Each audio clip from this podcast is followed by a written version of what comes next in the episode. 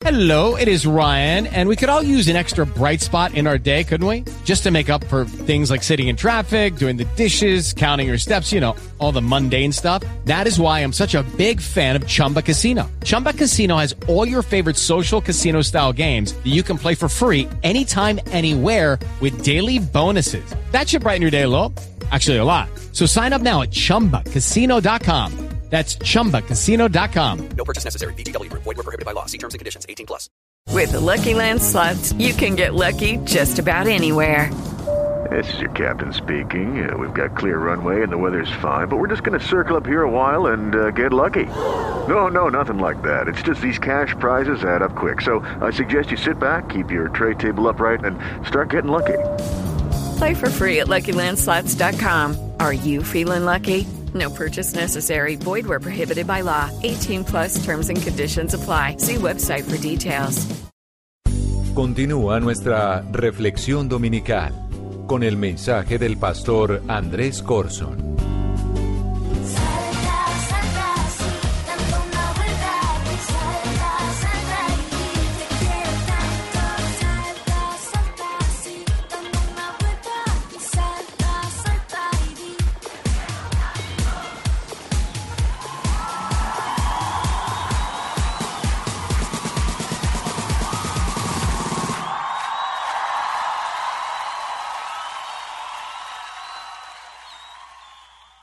Nosotros vivimos al lado de un humedal. Imagínense un bosque en medio de, de esta gran ciudad. Tenemos árboles, plantas, pájaros de todas las clases, un lago natural. Pero hace unos años fuimos eh, invadidos, podríamos decir, por una banda de atracadores. Y, y todos se, eh, se llenaron de temor. Hasta mis hijos fueron víctimas de, de un robo. Pero en Deuteronomio 11, 24 dice, todo lugar que pises con la planta de tus pies será tuyo. Nadie podrá hacerte frente porque el Señor tu Dios hará que los habitantes te teman y se espanten. Por eso, durante muchos meses yo me fui a ese bosque temprano en la mañana a conquistarlo en oración, a prohibir el espíritu del robo. Porque nosotros no podemos permitir que el espíritu de oscuridad, que el reino de las tinieblas, el reino de la intimidación, del robo y del temor entre a nuestras naciones, a nuestras ciudades. Recuerdo una canción que cantábamos antes, hace, hace muchos años, que decía, Dios sea exaltado sus enemigos sean esparcidos, venciendo en el reino de las tinieblas con alabanza. Subiré a la montaña y gritaré a las naciones que el reino de las tinieblas está cayendo. Y acerca de eso quiero hablar hoy, porque el tercer paso que el Señor nos da en la oración modelo es, venga tu reino, que el reino de Dios sea establecido en medio de nosotros y no el reino de las tinieblas. Y si nosotros queremos que el reino de Dios siga avanzando, como dice Mateo 11, 12, el reino de los cielos ha venido avanzando contra viento y contra marea, y los que se esfuerzan logran aferrarse a Tenemos que ser de los valientes que golpean el piso cinco o seis veces, y no como lo hizo el rey Joás, que solo golpeó el suelo tres veces. Pues para entender un poco más lo que el Señor nos está hablando acerca de su reino, tenemos que conocer un poco acerca de los reinos de la tierra o los reinos en el tiempo de la Biblia. Porque cuando Jesús estuvo aquí, eh, la nación de Israel estaba bajo el reino o el imperio de los romanos. Antes de los romanos estuvieron los griegos. Y fue tal la influencia de los griegos que casi todo el Nuevo Testamento fue escrito en el griego. Los griegos eran conocidos por la poesía, por la filosofía, por el arte, el deporte y la política. Antes de los griegos estuvieron o estuvo el reino de los persas. o de, de Persia. Y hay algo bien interesante acerca de Ciro, el rey de Persia. Y es lo siguiente, que 150 años antes de que él gobernara en Persia, Dios le dio una palabra profética a Isaías precisamente acerca del rey de Persia y lo llamó por su nombre. Esto está en Isaías 45.1. Dice, esto le dice el Señor a Ciro, su ungido. Fue ungido por Dios, aunque no fue un hombre que temía al Señor. Y dice, cuya, esto le dice el Señor a Ciro, su ungido, cuya mano derecha llenará de poder. Ante él los reyes poderosos quedarán paralizados de miedo. Iré delante de ti, Ciro, y allanaré los montes, echaré abajo las puertas de bronce y cortaré las barras de hierro. Te daré tesoros escondidos en la oscuridad, riquezas secretas, y lo haré para que sepas que yo soy el Señor Dios de Israel. ¿Por qué te he llamado para esta tarea? Pregunta Dios. ¿Por qué te llamé por tu nombre cuando no me conocías? Y el Señor responde, es por amor a Israel, mi nación escogida. Yo soy el Señor y no hay otro Dios. Te he preparado para la batalla, aunque tú ni siquiera me conoces, para que el mundo entero, desde el oriente hasta el occidente, sepa que no hay otro Dios. Y cuando esta palabra se cumplió 150 años después, Ciro, el rey de Persia, dijo en 2 de Crónicas 36, 23, el Señor Dios del cielo me ha dado todos los reinos de la tierra. Me encargó construirle un templo en Jerusalén.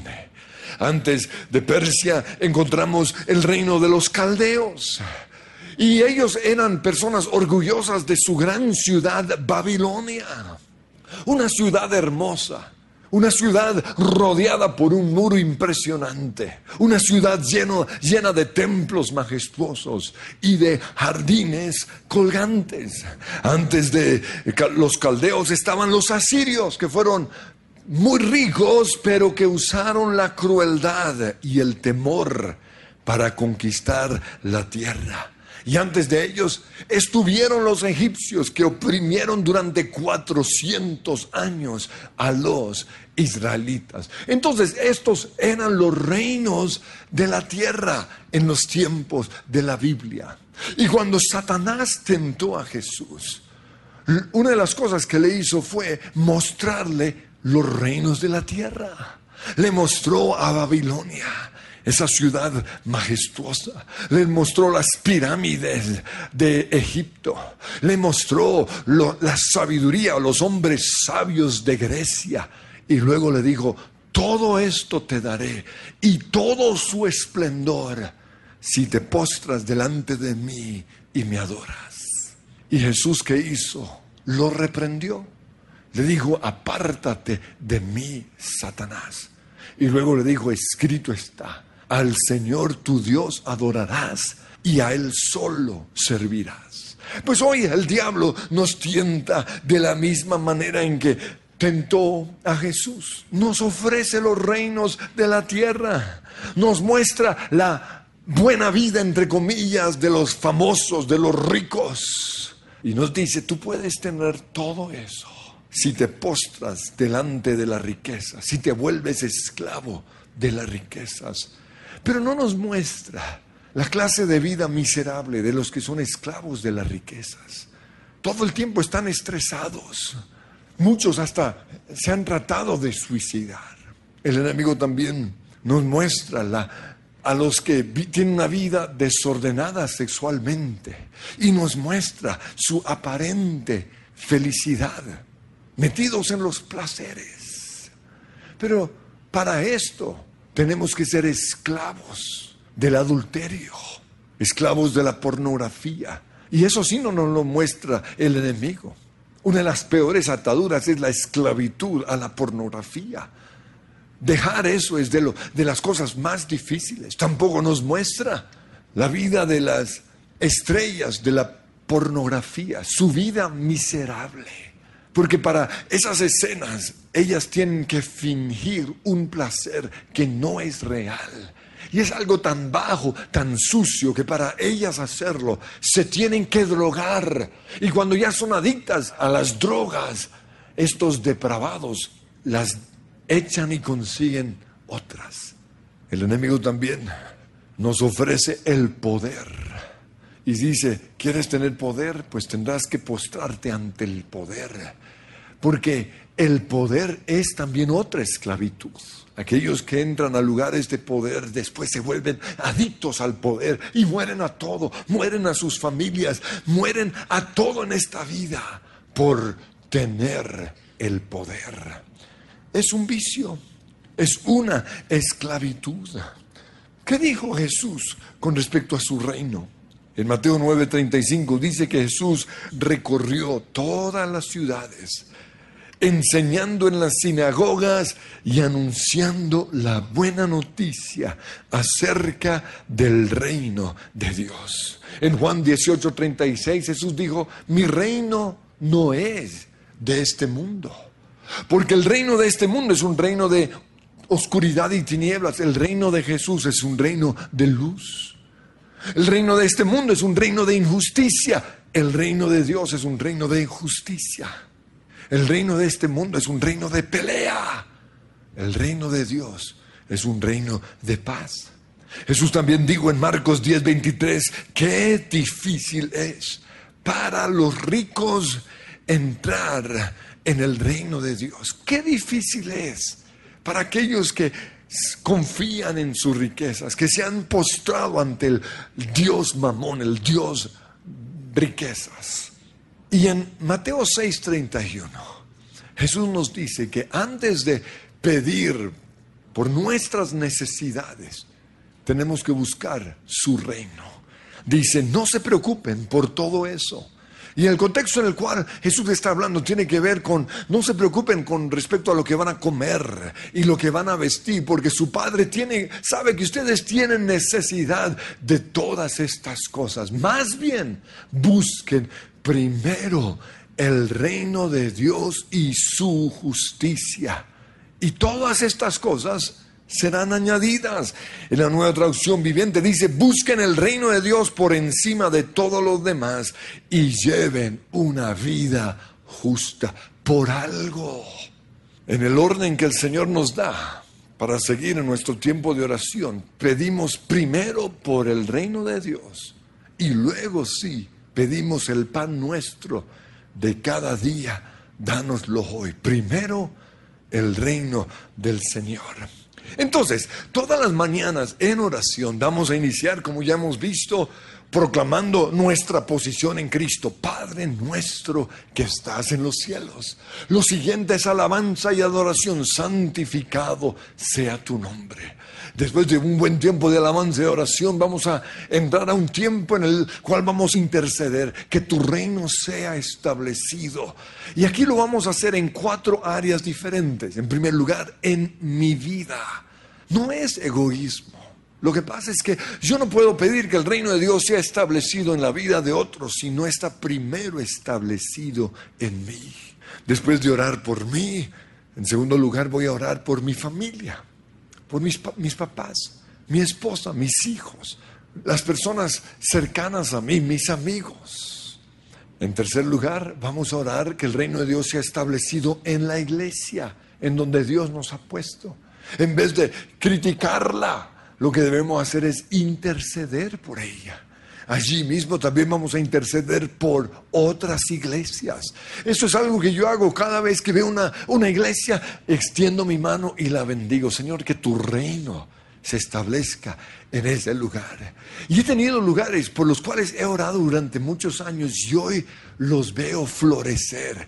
Y aunque ellos no tienen ni idea que yo he orado por ellos, a mí me encanta pensar que yo he sido una bendición en su iglesia sin ellos saberlo. Pero el cuarto área por el cual vamos a orar es por Colombia, Vamos a orar por el sistema político de nuestra nación, que el reino de Dios se establezca allí, por el sistema judicial, por el sistema financiero, por el sistema educativo, por los medios de comunicación, que el reino de Dios sea establecido en Colombia. Y luego vamos a orar por otras naciones. Pero la pregunta es esta, ¿por qué en particular voy a orar? Es decir, ¿qué es el reino de Dios? Pues en Romanos 14, 17 dice, porque el reino de Dios no es cuestión de comidas o bebidas, sino de justicia, paz y alegría en el Espíritu Santo. Señor, que se haga justicia. Te pedimos por la paz, la paz verdadera, no la paz de este mundo. Te pedimos por tu alegría, por tu gozo, porque el reino del mundo es un reino de injusticia. El reino de Dios es un reino de justicia. El reino de este mundo es un, reino de pelea, de egoísmo. Cada uno busca lo suyo. El bien personal viene por encima del bien de los demás. El reino de Dios es un reino de alegría. El reino de este mundo es un reino de tristeza, de depresión y de muerte. En segundo lugar, el reino de Dios es un reino de luz. Jesús dijo en Mateo 5:14, ustedes son la luz del mundo. Dejen que su luz, es decir, que sus buenas acciones brillen a la vista de todos. Entonces, cuando yo llego a este punto en mi oración, yo declaro, Señor, tu palabra dice que yo soy luz. Eso es mi posición en Cristo. ¿Recuerdan? Mi posición en Cristo, Padre nuestro que estás en los cielos. Ahí declaro lo que yo soy en Cristo. Yo soy luz, aunque no necesariamente lo sea. Yo soy sano, aunque todavía no esté sano. Esa es mi posición en Cristo. Pero aquí voy a pedir que lo que Dios dice acerca de mí sea una realidad. Entonces yo le digo, Señor, yo te pido que mi esposa se dé cuenta que yo soy luz. Porque ella dice, todo el mundo cree que usted es santo, pero yo lo conozco de verdad, verdad. Entonces, Señor, que ella se dé cuenta que soy luz. ¿Cómo se va a dar cuenta? Por lo que dice aquí. Dejen que su luz brille, que sus buenas acciones brillen. Es decir, que no solo sea mi posición en Cristo, sino también que sea mi realidad. En tercer lugar, el reino de Dios es su iglesia. En el Antiguo Testamento, el reino de Dios era la nación de Israel. Y por eso Dios la protegía. Y por, por eso Dios la bendecía. Y por eso Dios estaba con Israel. Hoy la iglesia es el pueblo de Dios. Entonces, si usted no está siendo cuidado, protegido por el Señor, es porque quizás usted no está siendo el reino de Dios. Y por algo, en Mateo 6:33 el Señor nos dice que busquemos primero su reino. Aquí está diciendo que le demos prioridad a su iglesia antes que a nuestras necesidades diarias. Y saben que muchas veces en, la vida se nos presentan grandes oportunidades y Dios es el que las pone. Trabajos, porque Dios quiere ver cuál es nuestra prioridad.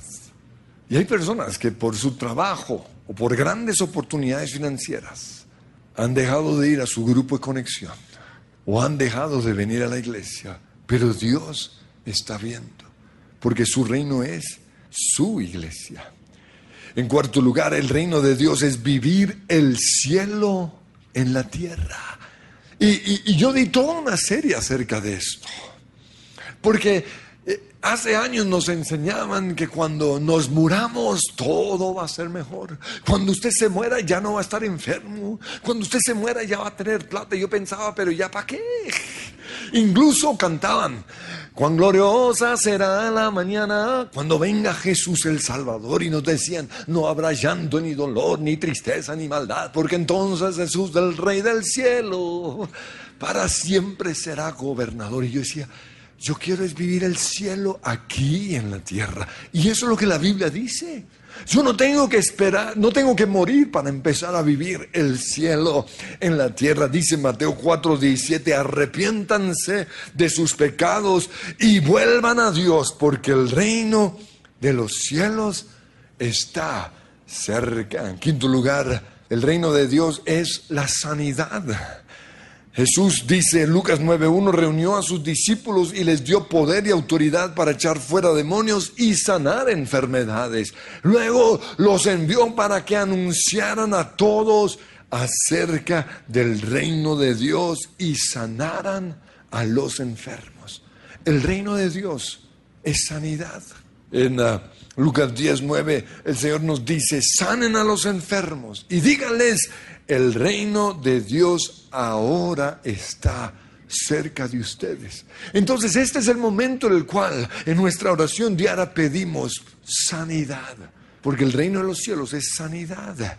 En sexto lugar, el reino de Dios es echar fuera demonios. Jesús dijo en Mateo 12, 28, si yo echo a los demonios por el Espíritu de Dios, entonces el reino de Dios ha llegado y está entre ustedes. Pues los meto en contexto. Esta fue la porción en donde Jesús echó fuera demonios y los religiosos lo acusaron de echar fuera a los demonios por Belcebú, príncipe de los demonios. Estaban blasfemando en contra del Espíritu Santo. Y Jesús dijo, Nanay Cucas, no güey José, yo echo fuera demonios es por el Espíritu Santo. Y si ese es el caso, ciertamente el reino de, Dios ha llegado a este lugar. Esto lo menciono porque hay cristianos que no creen en echar fuera demonios. Ellos creen que echar fuera demonios hay que buscar un loco por ahí para hacerlo y no es así. Porque Satanás nos ataca a nosotros los creyentes, con tentaciones, poniendo pensamientos en nuestra mente. Y, cuando Satanás nos tienta, Él no nos va a tentar volviéndonos satanistas. ¡Ah! No, ni volviéndonos asesinos, porque muchos creen que los demonios son así bien malos. No, Satanás nos va a tentar poniendo en nosotros indiferencia hacia Dios. Ay, qué pereza ir hoy a la iglesia. Eso es un demonio, échelo fuera. Poniendo mentiras en su mente en contra de Dios, es un demonio, échelo fuera. O poniendo en su mente ideas en contra de otros cristianos. Eso es un demonio, échelo fuera. Entonces, en este paso, nosotros hacemos guerra espiritual, atamos al hombre fuerte. Y en el nombre de Jesús echamos fuera demonios. Renunciamos a pensamientos, renovamos nuestra mente, sacamos la basura que hay en nuestro interior que le da lugar al diablo, confesamos nuestros pecados y comenzamos a hablar lo que la Biblia dice. En séptimo lugar, el reino de Dios es el bautismo en el Espíritu Santo. 1 Corintios 4:20 dice, pues el reino de Dios no consiste en las muchas palabras, sino en vivir el poder de Dios. No es no tanta cháchara, no tanta habladuría, que se vean las obras de Dios en nuestras vidas. Jesús dijo, recibirán poder cuando haya venido sobre ustedes el Espíritu Santo. En octavo lugar, el reino de Dios es hacer famoso el nombre de Jesús. A todos nosotros nos gustaría que Dios interviniera más en su creación, que hiciera milagros más visibles. Pero ¿sabían ustedes que esa fue la tentación del diablo? Él fue donde Jesús y le dijo, mira, ¿por qué no saltas desde el pináculo del templo? Como si fueras Batman o Superman y caes en medio de, de esa plaza llena de gente y dices, no contaban con mi astucia. Pero esa no es la manera en la cual Dios quiere darse a conocer. Porque si Él lo hiciera de esa manera, la gente lo seguiría o por temor o por interés.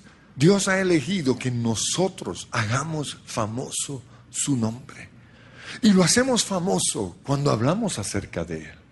Cuando compartimos los tim- testimonios del, del poder y de- o de los milagros que Él ha hecho en nosotros, como nos compartía Germán el miércoles.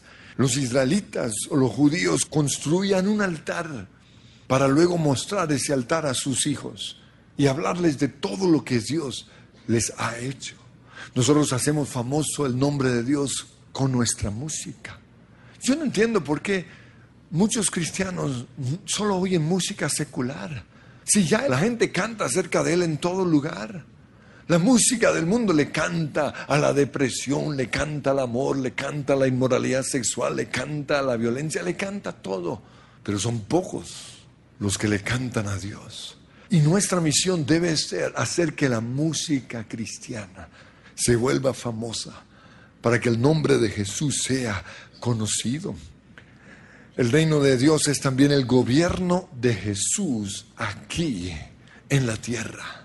Y yo sé que con respecto a los eventos de los últimos días hay, diferentes interpretaciones. Algunos creen que cuando venga Jesús todo se acaba de una.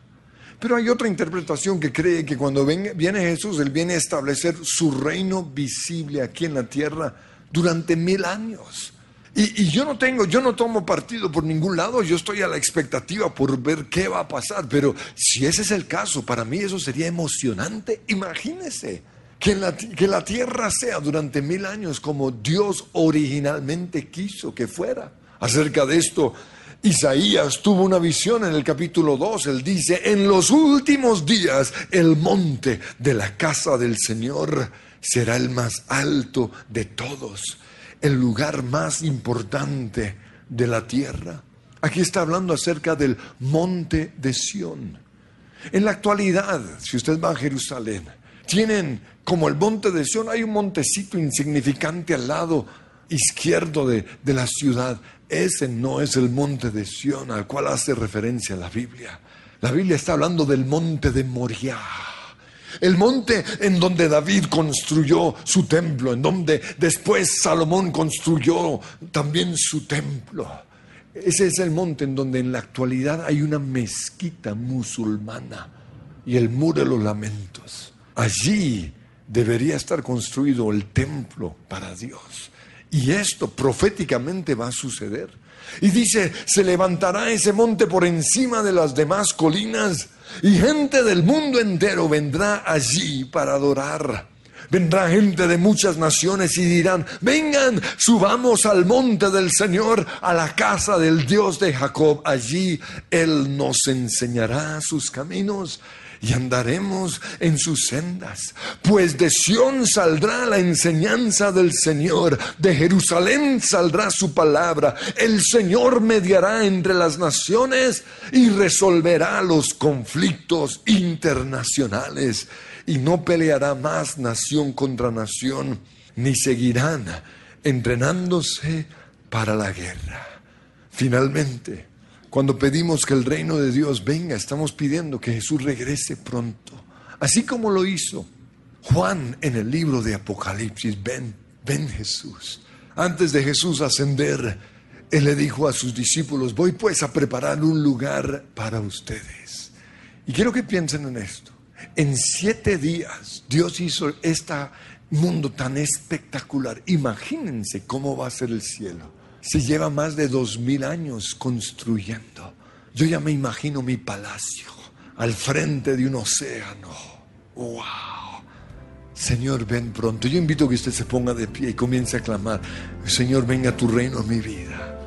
Esa es nuestra oración. Que tu reino se establezca en mi, en mi vida.